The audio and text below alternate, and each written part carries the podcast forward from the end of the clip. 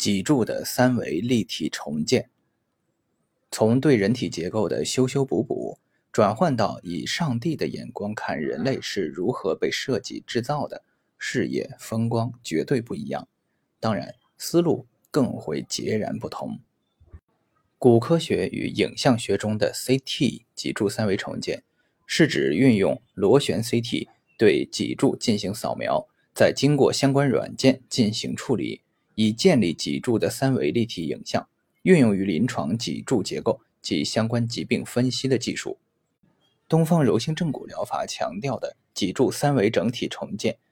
是指对处于异常力学状态的脊柱结构，从其排列序列、生理曲度、物质结构、脊柱功能四个方面进行考察分析，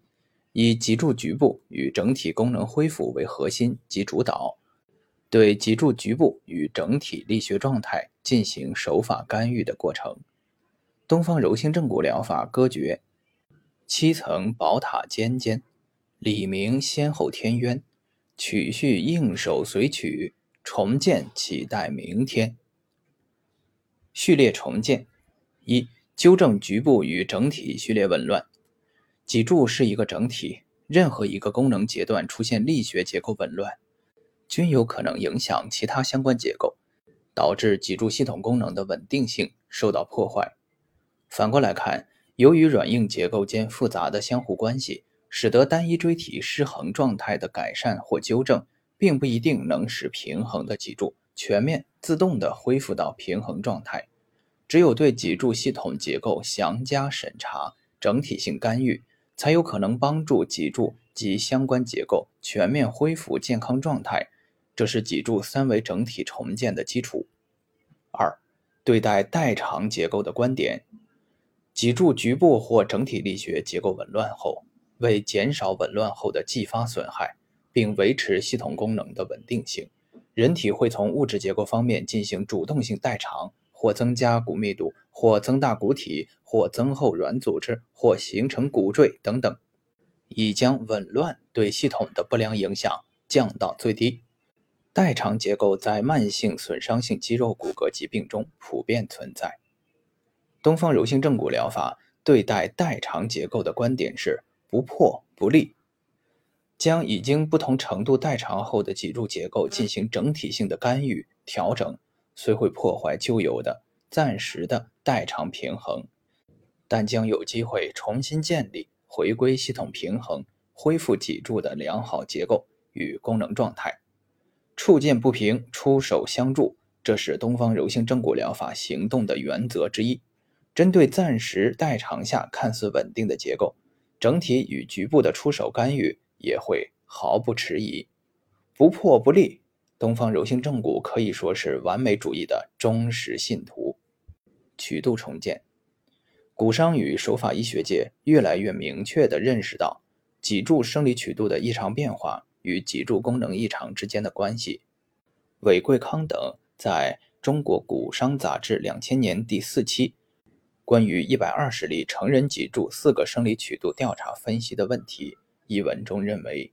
曲度变化者比曲度无变化者更易诱发脊柱失稳。脊柱生理曲度改变出现的症状，除了有局部症状外，还有脑神经、内脏症状，并且。本组病例中有部分病人经手法和牵引治疗，随着脊柱曲度的恢复，症状消除，因而强调在临床上有必要对此类病人加强重视。脊柱生理曲度的调整是脊柱功能重建的重要组成部分，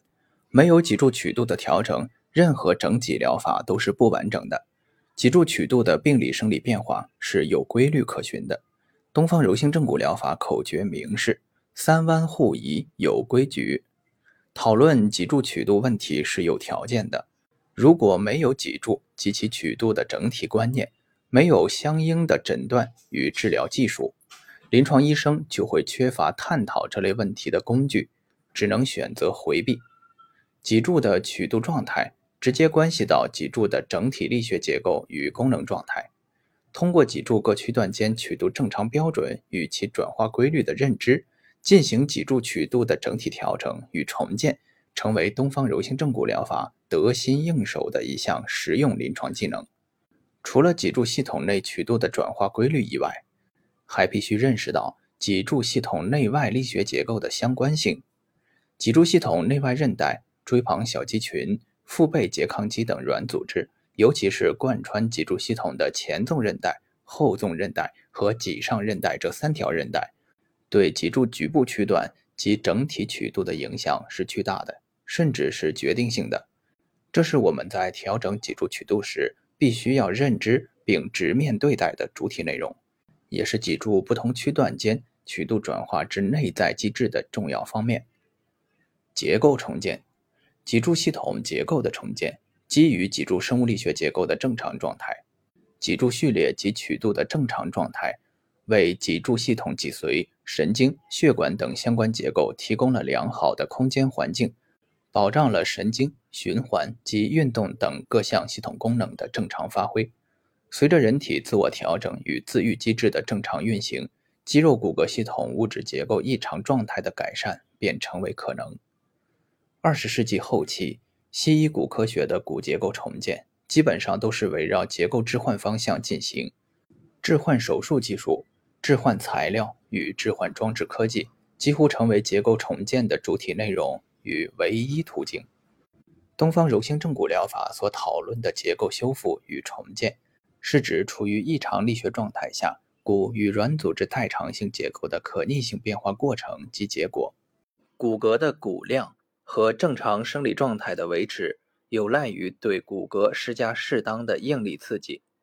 这种机械应力 （mechanical stress） 与骨骼形成的关系，最初由德国医学博士 Julius Wolf 于1892年提出，并被命名为 Wolf 骨骼改式定律 Wolf's law of bone transformation，简称 Wolf 定律。Wolf's law。Wolf 认为，骨功能的每一改变都有与数学法则一致的确定的内部结构与外部形态的变化，即骨的外部形态和内部结构反映了其功能。骨组织是一种自优化组织，其结构会随着外在的变化而逐渐变化，从而达到最优的状态。由此，我们可以发现，Wolf 定律。是骨结构的适应性原理。骨组织中有骨细胞、成骨细胞和破骨细胞等三种细胞，且这三种细胞能互相转换、互相配合，而可吸收旧骨质，产生新骨质。孟和顾志华主编的《骨伤科生物力学》对骨重建有着精辟的论述。活体骨不断进行着生长。加强和再吸收过程，我们把这个过程总称为骨的重建。骨重建的目标总是使其内部结构与外表形态适应其荷载环境的变化。重建可分为表面重建和内部重建。表面重建指的是在骨外表面上骨材料的再吸收或沉积，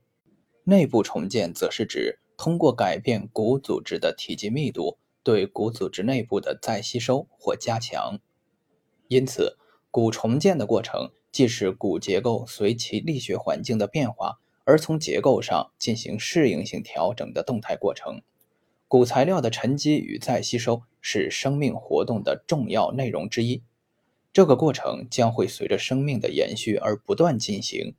当局部力学环境发生变化以后，骨材料的沉积与再吸收平衡将随之发生变化，骨结构的外部形态也将随之出现相应改变。骨质增生、骨赘形成或钙化，乃至骨化的韧带，这些结构的所谓蜕变性变化，反映的是其局部力学环境的异常改变，这是定律的具体体现。反过来，如果空间力学环境再次发生变化，其局部结构能否再次出现相应变化呢？我们在临床上常常可以通过触诊了解到，许多已经钙化、硬化的软组织，在经过手法干预、改变其力学环境等物理性条件后，其继续蜕变的进程被阻止，甚至部分已经蜕变的软组织结构逐渐出现可逆过程，而恢复正常。定律在骨伤手法医疗上有着非常重要的指导意义。功能重建，结构决定功能，并非只是单一器官结构与其个体功能之间的关系表达。具有复杂生命活动的人体脊柱结构，更多的表达是脊柱系统内外软硬结构之间，即人体多结构、多器官、多系统之间密切联系、相得互补，共同完成某一特定功能活动的有机特性。也就是说，系统内的某单一结构，即便出现物质结构性异常，如单一椎体发生压缩性骨折，而只要其功能单元——关节突关节、椎间盘、韧带与椎旁软组织等的系统功能正常，则其单一结构缺陷所引致的功能不足，可以被集体贡献的系统能力代偿而掩盖。脊柱本身在其序列与曲度方面表现出来的整体性力学结构，是其良好功能状态的基础。脊柱系统的功能重建将聚焦于以其序列与曲度状态为基础所表达的运动单元内多结构之间协调互补的整体性关系整复方面，而非单一物质结构的整复。